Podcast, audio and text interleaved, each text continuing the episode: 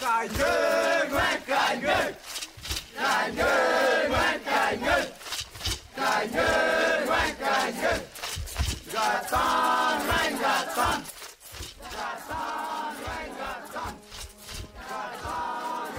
Os velhos do povo Caigangue contam aos seus netos que nos tempos criadores a terra viveu um grande dilúvio. Choveu tanto que ficou para fora apenas o pico da Serra Cringingimbé. Por conta disso, todos os seres humanos da época tentaram alcançar o topo do pico para sobreviver. Muitas pessoas tentaram, mas alguns não conseguiram e morreram afogados. Dizem que seus espíritos foram para o centro da serra e ficaram por lá. As pessoas que sobreviveram eram tantas que o pico da serra não comportava todo mundo. Alguns tiveram que viver nos galhos das árvores, enquanto os outros viveram na terra. Passaram-se muitos dias e todos já estavam desanimados. Algumas pessoas passavam fome, pois não tinham o que comer. Quando pensaram que estava tudo perdido, os homens ouviram ao longe o canto das saracuras. As aves traziam terra dentro de seus papos para aterrar o dilúvio.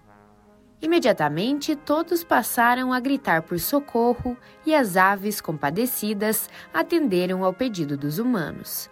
Com a ajuda de outras aves, as saracuras fizeram um grande dique por onde atravessaram os homens. Aqueles que ficaram nas árvores acabaram virando macacos e saíram pulando de galho em galho pela demora no atendimento.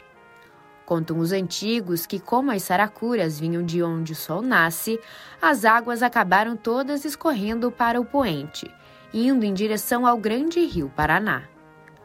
Com o passar dos dias, as águas secaram e os sobreviventes se estabeleceram nas imediações do Pico Cringimbé. E foi aí que aconteceu um fato inusitado para todos. Os que tinham morrido e ido morar no centro da serra começaram a abrir caminho para fora e chegaram a sair por duas veredas. Os da metade Caiurucré saíram num lugar plano e cristalino. Da metade Camé saíram por outra vereda, pedregosa e cheia de espinhos, uma área árida sem água para beber. Assim, esses dois grupos foram convivendo até abandonarem a serra. Por um tempo, as duas metades Caigangue participaram da criação de vários animais da fauna local. Depois desse período, as duas metades decidiram unir suas forças através do casamento entre seus jovens. Moços Cairucré se casariam com moças Camé, e moços Camé se casariam com moças Cairucré. Assim foi criado o povo Caingangue, que depois foi inundado novamente pela ação do homem branco, que, como dilúvio da mitologia, invadiu as terras dos indígenas, destruindo o meio ambiente e a cultura da região. Mas assim como as saracuras, projetos e leis vêm buscando auxiliar com a demarcação das terras indígenas, garantindo o direito originário dos índios e o bem-estar da fauna e da flora. AmbientaCast Meio Ambiente e Informação.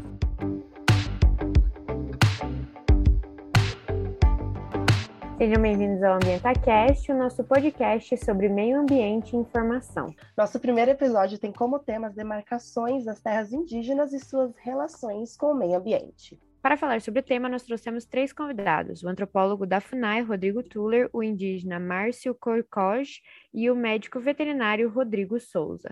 Oi, gente. Então a gente Olá. vai começar com o Márcio. Márcio, se apresente para a gente. Bom, é, boa noite a todos e todas. Acredito que a nossa missão enquanto indígena é seguindo é, existir para existir. Né? Essa é, é uma das, das, nossas sequências e até mesmo para as próximas gerações. Meu nome é Márcio Cocoi, né? sou natural da terra indígena Mangueirinha, estado do Paraná, sou cangangue. Atualmente, é, a gente estava na terra indígena Mangueirinha desenvolvendo os projetos. Hoje estou aqui por Curitiba, é, exatamente na região de Piraquara, é, onde a gente vai auxiliar também agora nos trabalhos aqui numa retomada que foi feita né, é, do território indígena da Floresta Estadual Metropolitana de Piraquara. Legal, legal. Agora a gente vai passar para o professor Rodrigo de Souza. A gente tem dois Rodrigos hoje. Fale, prof, como você trabalha? Olá, em primeiro lugar, obrigado pelo convite. Me sinto bastante honrado de compartilhar esse espaço com vocês. É muito raro que a, a, a minha área, né, que é a medicina veterinária,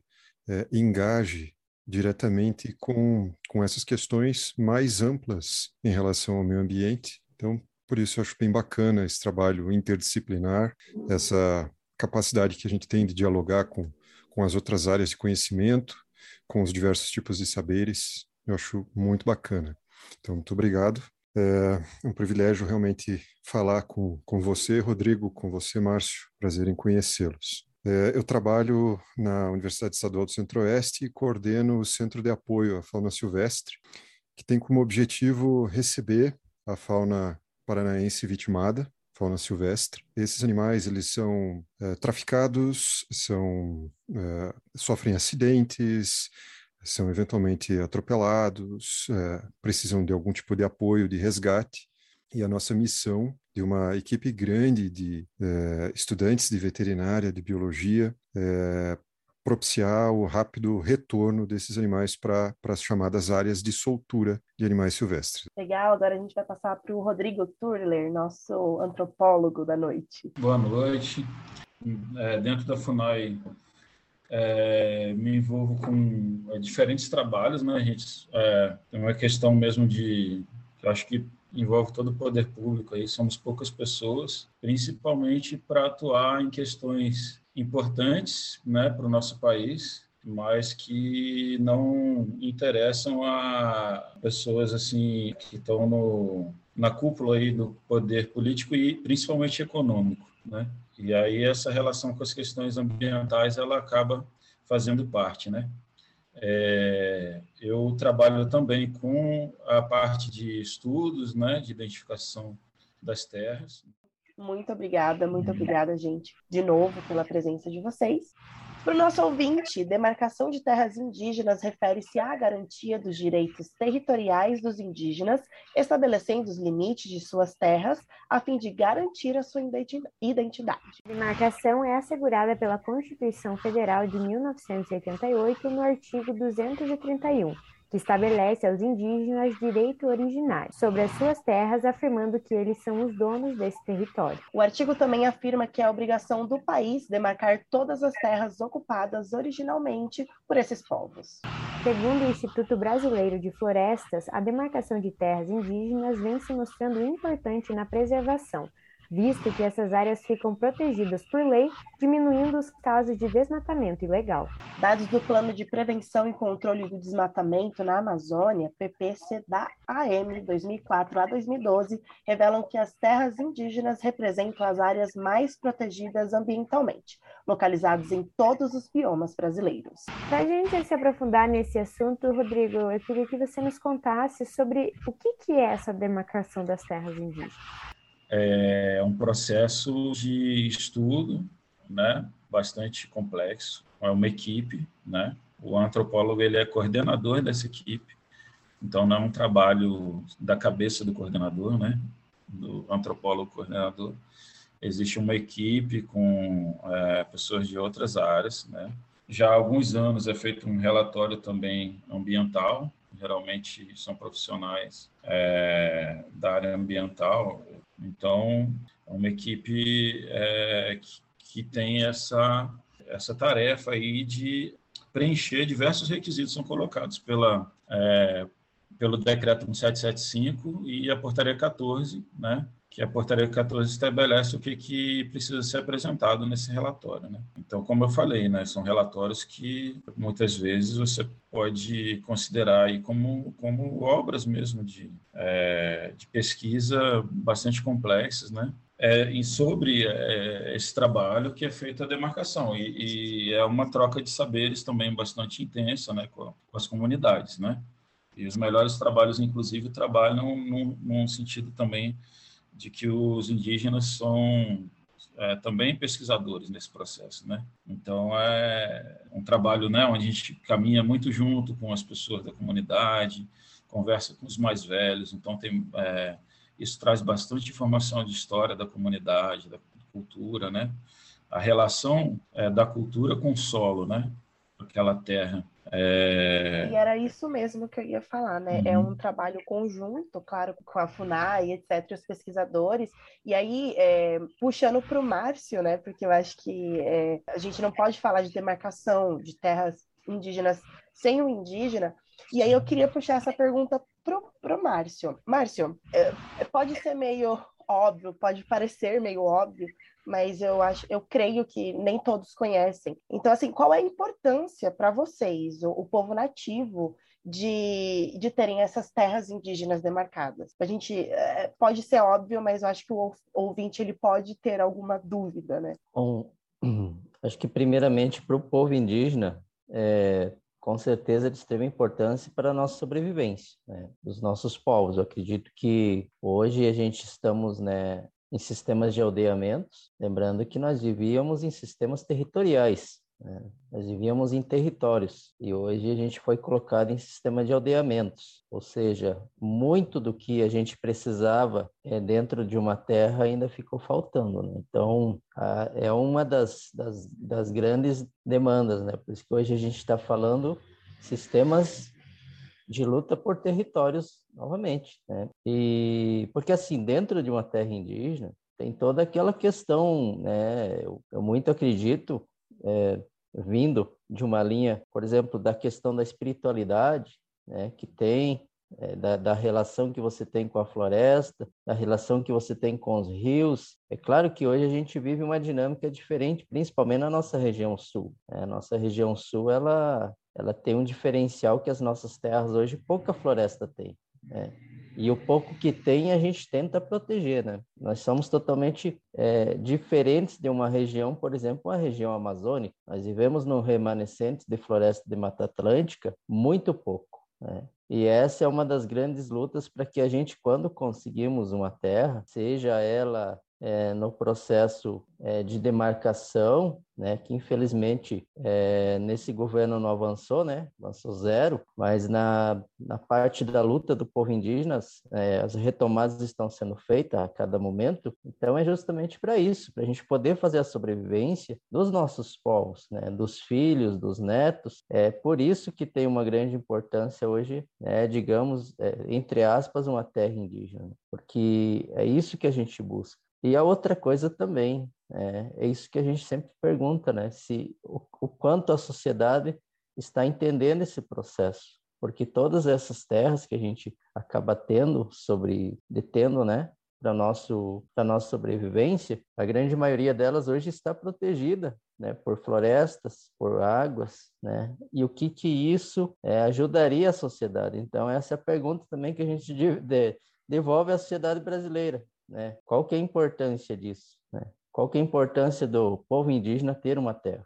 Né? Porque eu acredito que a gente colabora muito com isso. Então eu vejo mais, mais nesse sentido, né? Que a gente precisa ter a terra por isso, né? Para a gente poder ter é, as nossas nossas crianças, nossos velhos, né? Ali mas também eu acredito na importância da terra indígena também para os demais da sociedade que não convivem num, numa terra indígena. Exatamente, falando também dessa questão da preservação, eu queria falar com o Rodrigo de Souza, que faz o trabalho com a soltura dos animais silvestres, qual é a relação né, desses animais com as aldeias indígenas e com a preservação? Essa é uma, uma questão bastante interessante e ela é bastante complexa se a gente fizesse uma, agora mesmo, uma tomada aérea da região de Guarapuava, que é onde a gente está, nós vamos ver que temos algumas áreas de terreno bem dobrado. Essas áreas têm manchas de floresta mais preservadas porque são áreas mais difíceis de serem exploradas. Isso forma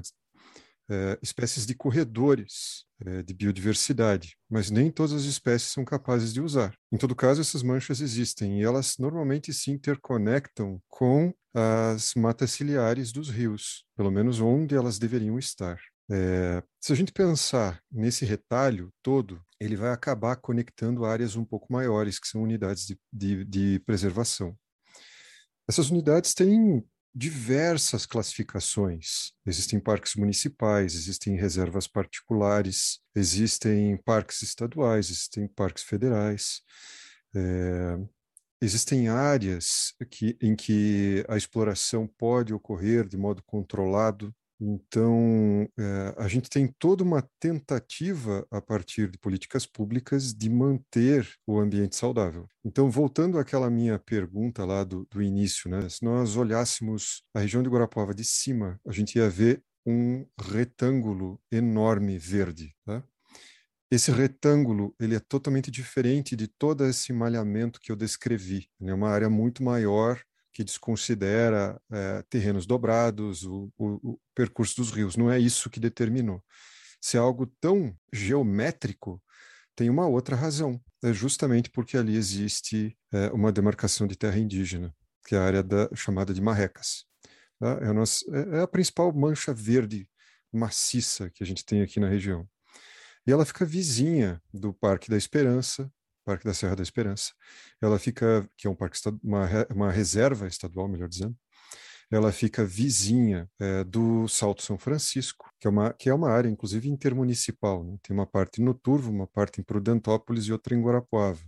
Né? E aí eh, vem a questão da, da, da, capacidade da área de conter esses animais. Existem animais que requerem é, populações maiores, é, existem animais que requerem um espaço físico maior. Então, um animal que é gregário, eu preciso soltar num local em que existam outros animais daquela espécie. Se é um animal que vai caminhar muito, eu preciso colocar esse animal num lugar que ele não vá competir com as pessoas. E aí, a gente tem que é, retroceder um pouco e pensar que essas populações tradicionais, elas convivem com esses animais há muitas gerações. Né? É, com, inclusive com processos naturais da, da interface humano e animal, seja domesticando, né, seja é, observando, até mesmo é, alguns animais têm importância para a sua cultura, né, é, para é, nas suas lendas, né, no seu legendário.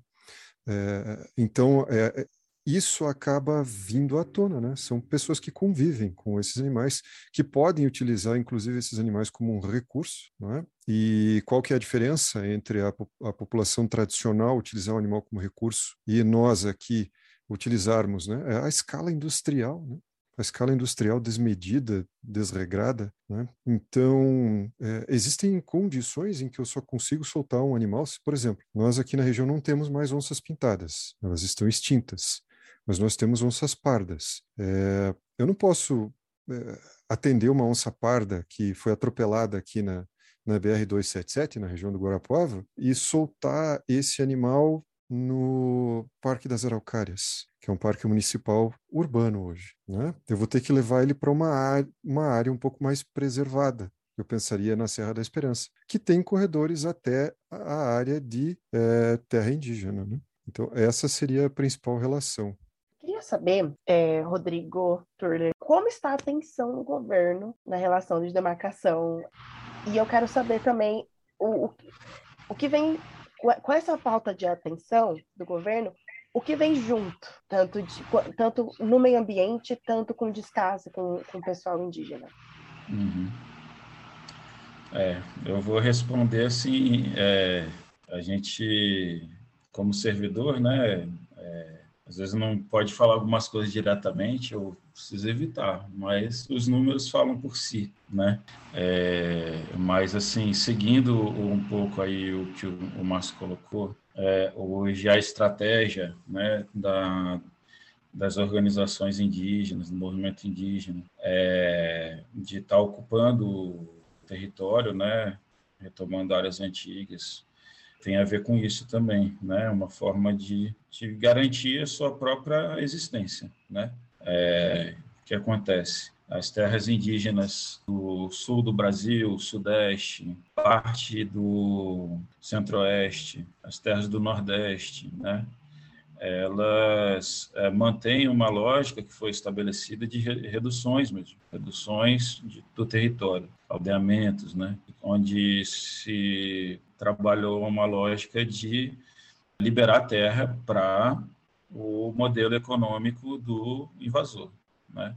para atender esse modelo econômico que foi também se transformando ao longo do tempo, né? Hoje é o sistema capitalista que é, no campo tem uma lógica bastante perversa e resulta na, na situação até que meu xará falou, colocou aí, né? Hoje é, a gente vê que as áreas verdes, né, elas estão é, gritando por socorro, inclusive, né?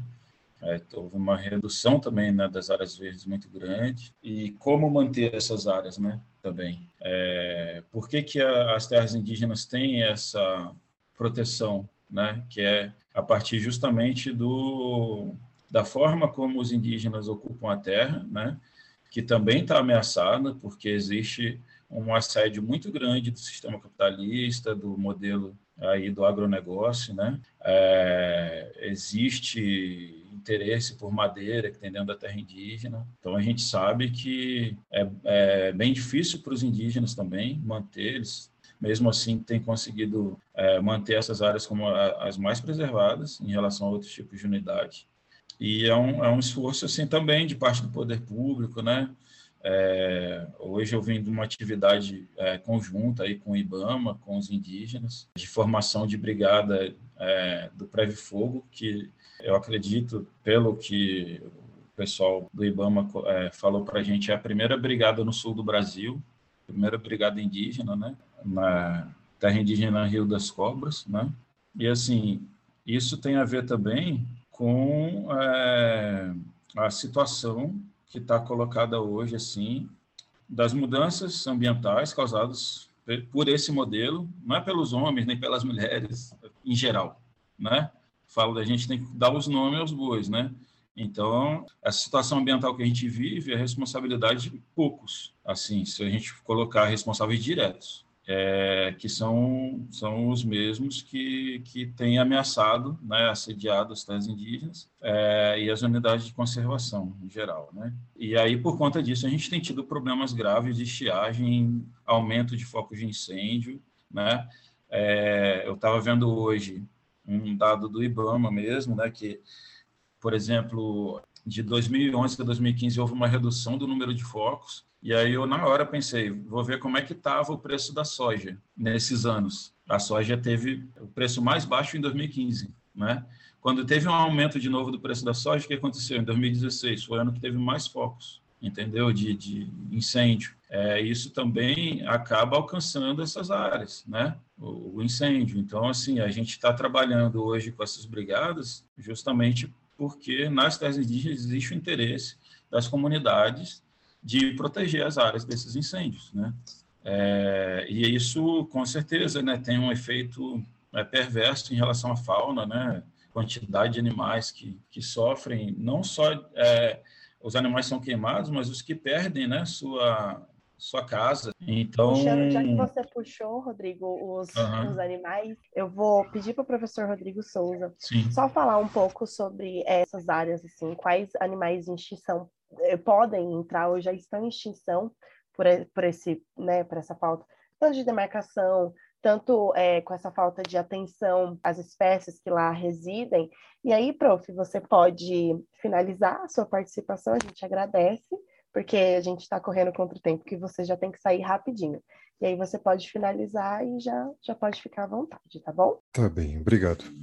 É, essa é outra pergunta bem interessante. As espécies que vão utilizar essa área, que vão, que, enfim, conviver ali, porque os animais eles, eles já estavam ali antes da, dos povos indígenas chegarem aqui na América do Sul, né? É, eles é, tiveram muitos milênios aí é, de convivência antes que, o, que os europeus chegassem, né? Havia outras espécies. Uh, se a gente voltasse aqui na América do Sul 10 mil anos, 15 mil anos atrás, a gente ia encontrar outras espécies que acabaram se extinguindo, né, como a preguiça gigante. É, mas a, a, principal resposta que eu posso te dar é depende de qual bioma que essa terra indígena está. Se a gente pensar aqui no estado do Paraná, se, é, se a gente tem uma unidade de conservação, uma terra indígena no litoral, a gente tem Mata Atlântica, mas pode ter mangue, né? Tem, tem aquelas áreas onde tem os sambaquis, que são extremamente importantes, e aí o Rodrigo Tuller pode me ajudar depois, né? É, são, são áreas extremo, de extremo interesse é, antropológico né? e arqueológico. É, é, a mesma coisa acontece se a gente passar para o primeiro planalto, segundo planalto, terceiro planalto, aquela geografia do Paraná que a gente conhece. Né? E só para ficar no nosso estado, a gente tem aqui áreas de campos, a gente tem a floresta ombrófila mista, com mata de araucária, né? a gente tem algumas poucas áreas de cerrado também. É, então, depende, depende de qual local é, a terra indígena se localiza, você vai ter a fauna que utiliza essa, essa terra. Para quem cresceu vendo Mata Atlântica, a gente vê um fragmento mesmo, como o Márcio falou, é, é um fragmento minúsculo, né? E o cerrado ele é mais aberto, então a gente não tem a mesma sensação dessa opulência ao redor, mas é um ecossistema extremamente importante. Então, se eu estou no cerrado, vou colocar aí tamanduá-bandeira, lobo-guará. Né? Se eu estou no Pantanal, vamos colocar onça pintada. No Parque Iguaçu tem onça pintada, né? mas é, na Serra do Mar também tem é, uma população menor, mas também tem. Aqui na nossa região, vamos colocar o veado mão curta, que é um animal autóctone aqui do Paraná, pouquíssimo estudado. Ele é um veado baixinho, que tem uh, os membros torácicos bem curtinhos, justamente para poder andar nessa mata fechada, que é a nossa mata atlântica, né? É, é, um animal que pouco se conhece, na verdade, nem se sabe do status de conservação dele, de tão pouco conhecido que ele é.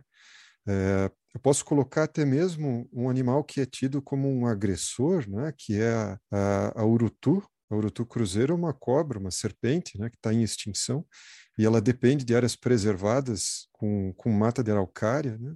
Tá? Então, você tem toda uma biodiversidade, lembrando que o Brasil é o país com a biodiversidade mais rica do mundo, justamente porque nós temos muitos biomas bastante ricos, bastante diversos, ok?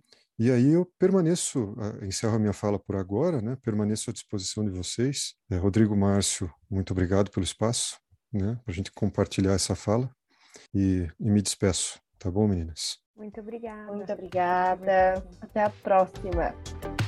Essa foi a primeira parte da nossa conversa sobre demarcações de terras indígenas. A segunda está aqui, no nosso perfil do Spotify. Obrigada por nos acompanhar. Nossos episódios saem toda quinta às seis da manhã. Nos siga em nosso Instagram para não perder nossas atualizações. Até a próxima! Este episódio do Ambienta Cash é uma produção experimental para a conclusão do curso de jornalismo na Unicentro e teve apresentação, produção e edição de Ana Laura Becker e Raíssa Braga. Supervisão de Everly Pegoraro. O conto que abriu o episódio foi retirado do livro Contos Indígenas Brasileiros de Daniel Munduruku, e a canção dos índios caigangues da aldeia Marrecas foi retirada do vídeo Gatã, conto e dança caigangue produzido por Maurício Pilati, Tiago Juraski e Camila Maciel. Ambienta Cast, meio ambiente e informação.